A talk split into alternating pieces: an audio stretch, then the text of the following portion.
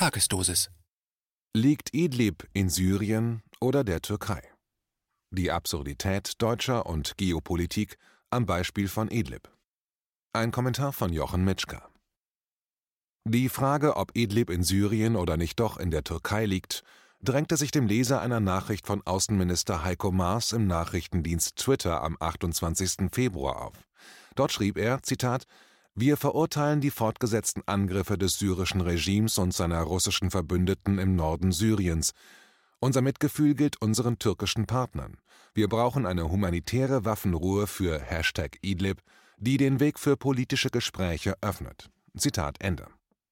Man konnte sich fragen, wie denn die syrische Regierung und ihre Verbündeten fortgesetzte Angriffe im eigenen Land begehen konnten. War Idlib vielleicht doch nicht syrisches Hoheitsgebiet? Hunderte von Likes bestätigten, dass viele Menschen mit dem deutschen Außenminister übereinstimmten. Allerdings waren die fast 200 Antworten auf den Tweet das Gegenteil von Verständnis. Was war tatsächlich passiert? Im September 2018 hatte Ankara mit Moskau die Einrichtung einer Deeskalationszone in Idlib vereinbart und unterzeichnete das begleitende Sochi Memorandum of Understanding. Dieses verpflichtete Ankara dazu, terroristische Gruppen aus Idlib zu vertreiben und eine sichere Durchfahrt auf den Autobahnen M4 und M5 zu ermöglichen.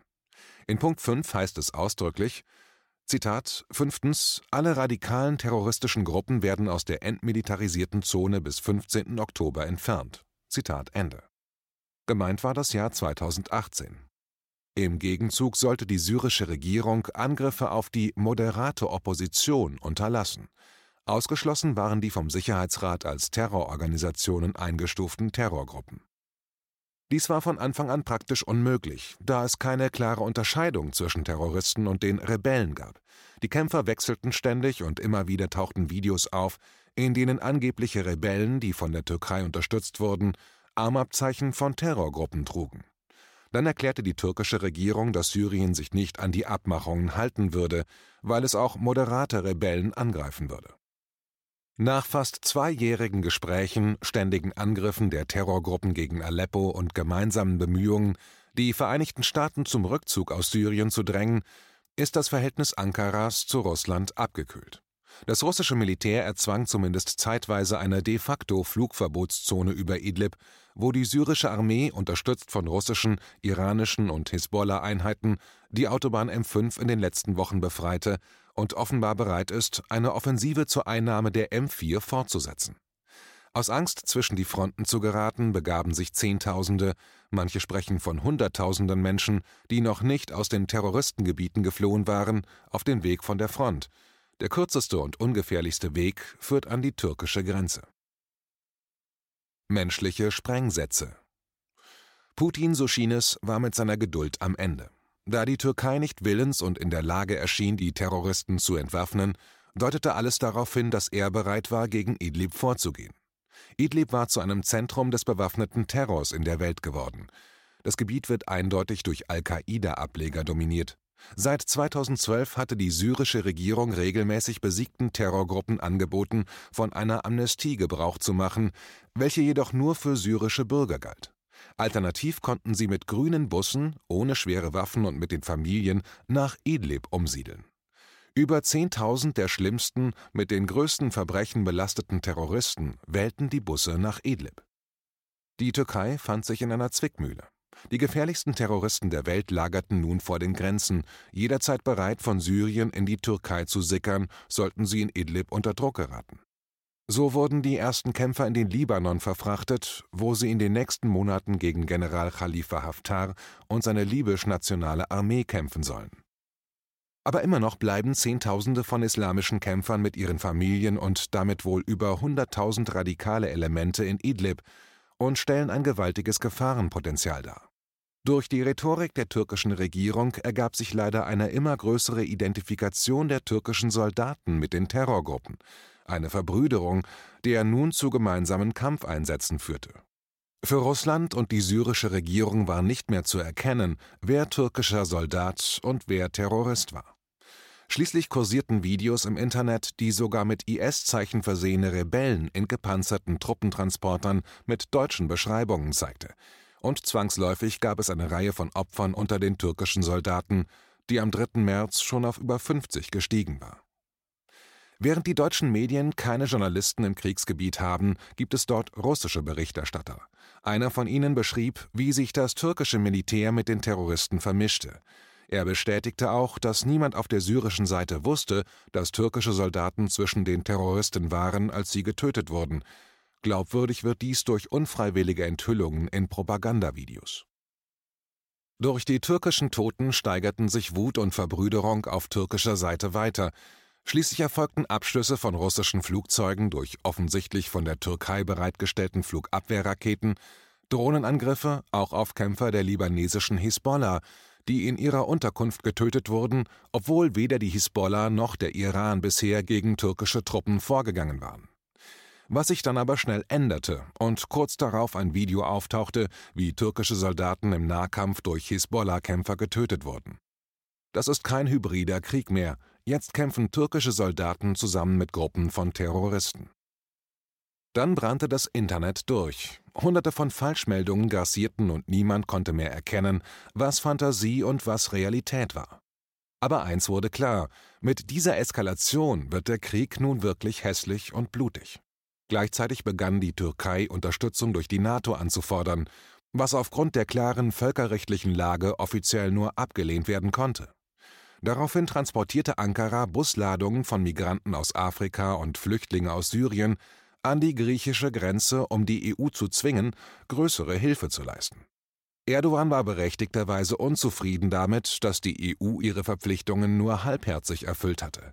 So transportierten nun weiße Busse, nicht grüne Busse wie in Syrien, Menschen in Massen an die Grenze, wo sie gezwungen sind auszuharren, weil die Busse leer wieder zurückfahren während sich noch nicht bestätigte Meldungen häufen, dass syrische Flüchtlinge nicht nur mit Versprechungen, sondern auch Drohungen und Gewalt zur Grenze getrieben werden. Menschliche Schutzschilde werden die Menschen an der Grenze zu Griechenland als menschliche Sprengsätze verwandt, um Löcher in die Mauer der Festung EU zu sprengen, so dienen die Zehntausenden oder vielleicht Hunderttausende von Menschen, die aus Idlib an die Grenze zur Türkei flüchten, den Terroristen als menschliche Schutzschilde und wegen ihnen fordert nun der deutsche Außenminister eine humanitäre Waffenruhe. Eine Waffenruhe, die er nicht verlangte, als Terroristen aus der Region Idlib Aleppo beschossen. Ebenso wenig hatte er gefordert, die Terroristen in Idlib zu entwaffnen, wie der Vertrag von Sochi es vorsah.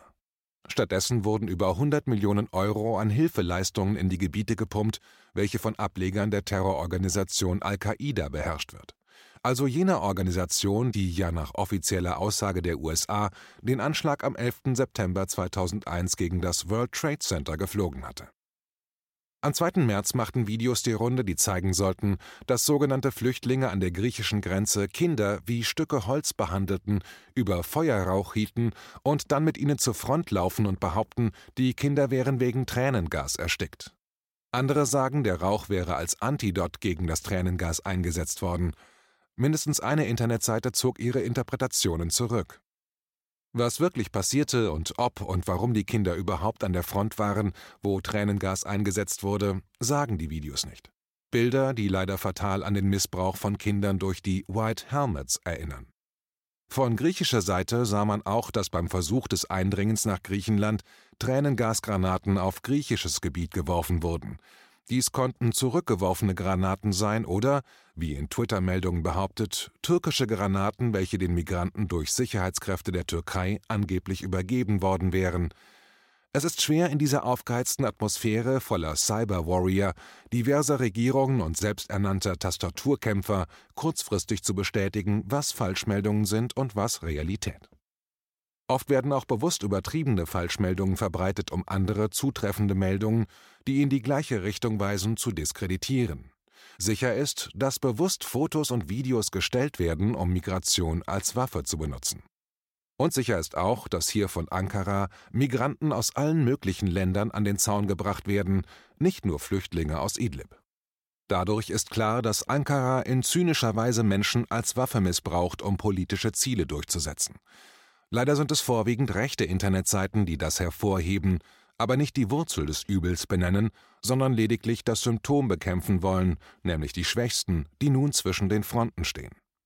Und so bleiben die Verbrechen der NATO und auch der deutschen Geostrategie, die erst zu dieser Situation führten, ungenannt. Und auch die Linken fokussieren sich auf die Migranten, welche sie unisono als Flüchtlinge bezeichnen, und ganz auf deren Schutz, ohne die Gründe wirklich ernsthaft zu bekämpfen. Die Medienreaktion Interessant ist, dass die Medienreaktion bei diesem Ereignis, also dem Stürmen einer Grenze durch Migranten, mit der Berichterstattung über die Demonstrationen am Grenzzaun von Gaza zu vergleichen, wo Menschen seit einem Jahr jeden Freitag demonstrieren, um in ihre Heimat zurückkehren zu dürfen. In beiden Fällen wird ein Grenzzaun mit Gewalt verteidigt. In Griechenland gehen die Grenzbeamten mit Tränengas, Wasserwerfern, Gummigeschossen gegen den Versuch des gewaltsamen Eindringens vor.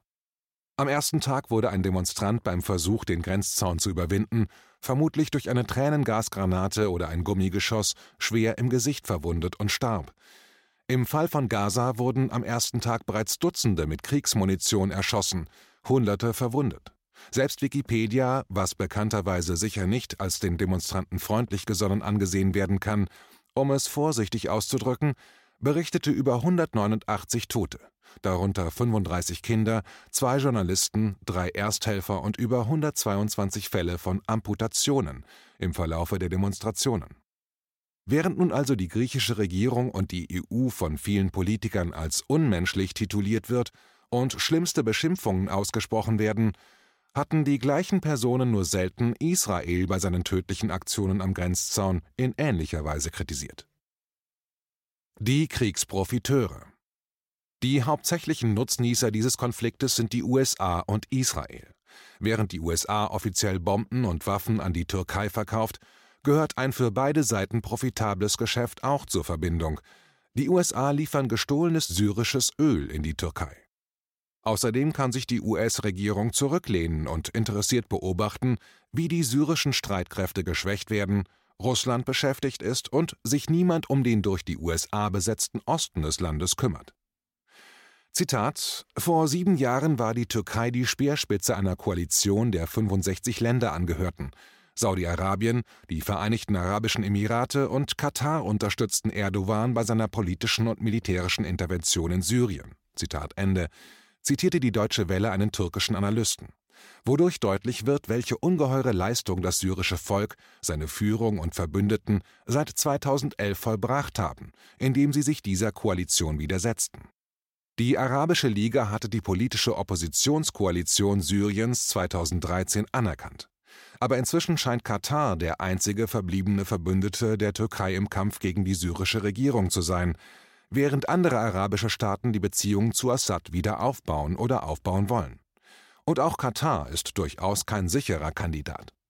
Zwar half die absolutistische Monarchie mit Milliardenkrediten der Türkei, den Sanktionen der USA zu begegnen, und die Türkei sicherte dem Land seine Unterstützung in der Fehde mit Saudi-Arabien zu, aber andererseits stehen Katar und der Iran, neben Syrien, für die Rechte der Palästinenser ein, die auch von der Türkei immer wieder beschworen werden, und der Iran war das erste Land, welches Katar mit Lebensmitteln belieferte, als Saudi-Arabien plötzlich die Grenzen sperrte.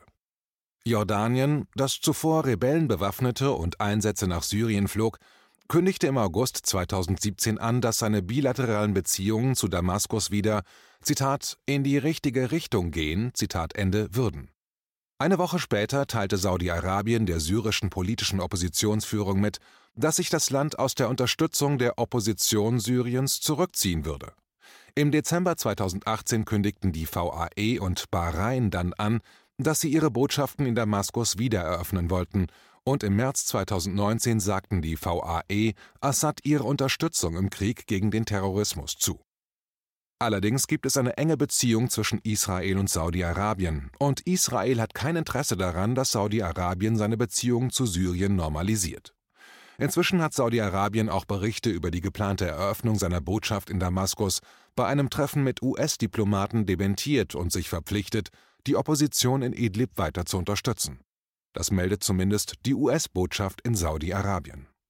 Die türkisch-saudischen Beziehungen waren lange Zeit angespannt, aber 2018, als die Türkei den saudischen de facto Herrscher Mohammed bin Salman für den Tod von Jamal Khashoggi zur Verantwortung ziehen wollte, wurde die Beziehung zu einer offenen Fehde. Am 2. März hörte man in den deutschen Nachrichten, dass die EU-Länder Maßnahmen besprechen würden, wie man der Türkei bei der Lösung der Flüchtlingsfrage finanziell und in anderer Weise helfen könne. Folgende Meldung überraschte. Zitat weil die Türkei die neuesten Flüchtlingsströme selbst verursacht hätte. Zitat Ende. Allerdings war dies nur kurz in den gesprochenen Nachrichten und nur einmalig um 8.30 Uhr zu hören. Auf der Internetseite von SWR 3 hieß es nach wie vor, Zitat, die türkische Armee soll in der syrischen Provinz Idlib eigentlich einen Waffenstillstand überwachen, der allerdings von niemandem eingehalten wird. Stattdessen drücken syrische und russische Armee die letzten Rebellen immer weiter zurück und lösen damit neue Flüchtlingsströme in Richtung Türkei aus. Zitat Ende. Kein Wort davon, dass es sich um vom Sicherheitsrat als Terroristen gebrandmarkte Rebellen handelte, die sich so mit türkischen Kräften vermischten, dass eine Trennung unmöglich ist. Das patriotische Höllenfeuer. Auf allen Seiten wird derzeit das patriotische Höllenfeuer gegen den Feind entzündet. Es ist schwer, eine abgeklärte Situationsbeschreibung zu finden. Aber schauen Sie in die Gesichter der Soldaten, die am 2. März zum zweiten Mal die wichtige Stadt Sarakib von Terroristen befreiten, die von türkischen Soldaten unterstützt worden waren. Von dort aus hatten die Rebellen die wichtige Autobahn M5 zwischen Aleppo und Damaskus immer wieder beschossen. Sie sehen keinen Triumph, sondern nur Freude darüber, überlebt zu haben. Präsident Assad wird von manchen seiner Bürger spöttisch Mr. Weichherz genannt, weil er sich geweigert hatte, selbst in der größten Not Flächenbombardierung gegen angreifende Terroristen zu genehmigen. Und weil er darauf besteht, dass syrische Bürger, die Mitglied einer Terrororganisation wurden, eine Amnestie in Anspruch nehmen können, soweit sie nicht schlimmste Massenmorde begingen. Er weigert sich auch, Religion oder Ethnie als Waffe einzusetzen und scheint begriffen zu haben, dass ein moderner Nationalstaat auf Dauer nur Bestand haben kann, wenn eine sich gegenseitig stützende Gemeinschaft besteht. Er sieht auch nicht die kurdischen Gruppen als Feind an, die gemeinsame Sache mit der Besatzungsmacht USA machen, und hat immer wieder Gesprächen zugestimmt. Längst laufen im Hintergrund Versöhnungsgespräche mit anderen arabischen Staaten. Diese Weigerung, sich auf das Teile- und Herrscherspiel der Großmächte einzulassen, macht ihn auch auf Dauer so gefährlich für deren geopolitische Pläne. Denken Sie daran, wenn Sie wieder die üblichen Kriegslügen über das letzte Krankenhaus oder Giftgas oder Fassbomben gegen Zivilisten hören. Denken Sie daran und schauen Sie auf Jugoslawien, den Irak, auf Libyen, um zu verstehen, wozu diese Kriegslügen in der Lage sind. Aussichten obwohl am 3. März noch ein weiteres syrisches Flugzeug von türkischen Kräften über Idlib abgeschossen wurde, ging die Befreiung der Gebiete westlich der M5 zügig weiter. Die Türkei muss sich nun entscheiden, entweder die gesamte Militärmaschinerie aufzubieten, um den Vormarsch aufzuhalten, oder einen gesichtwahrenden Abzug in den nächsten Tagen in Gesprächen zwischen Erdogan und Putin zu verhandeln. Zwar hat Russland eine Menge an Material und Schiffen nach Syrien gebracht, aber Putin hat sicher kein Interesse an einer Eskalation. Derweil füllen Meldungen die Medien, dass angeblich eine UNO-Kommission Russland der Kriegsverbrechen in Idlib beschuldigen würde. Tatsache ist, dass eine Kommission die Kriegsverbrechen der Terroristen in Idlib nennt und dann, wie es wohl inzwischen so üblich ist, um politisch korrekt zu sein, auch angebliche Kriegsverbrechen Russlands und Syriens auflistet. Und niemand macht sich natürlich die Mühe, die Einzelheiten zu prüfen. Wer mag da nicht an den OPCW-Skandal wegen angeblicher Giftgaseinsätze der syrischen Regierung denken? Aber zuerst sind die Schlagzeilen mal draußen und setzen sich in den Köpfen der Menschen fest. Offensichtlich basieren die Beschuldigungen wieder auf den Aussagen einer Kriegspartei, die gegen eine andere aussagt, ohne dass es eine neutrale Überprüfung gab. Die Lösung. Die Lösung wäre so einfach. Die Türkei beendet die Unterstützung der Rebellen, zieht sich hinter die Grenzen zurück und schützt sie gegen Eindringen von Terroristen. Syrien und Verbündete bringen das Gebiet innerhalb von wenigen Wochen unter ihre Kontrolle. Terroristen werden in Syrien vor Gericht gestellt. Nach Verurteilung werden sie zur Verbüßung der Strafe in ihre Heimatländer abgeschoben. Sanktionen gegen die Bevölkerung werden sofort aufgehoben. Rückkehr der Flüchtlinge unterstützt.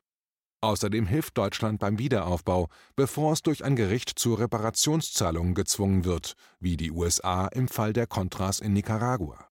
Und natürlich alles ohne die lächerliche Forderung, dass Assad erst abdanken muss und nicht mehr an Wahlen teilnehmen darf.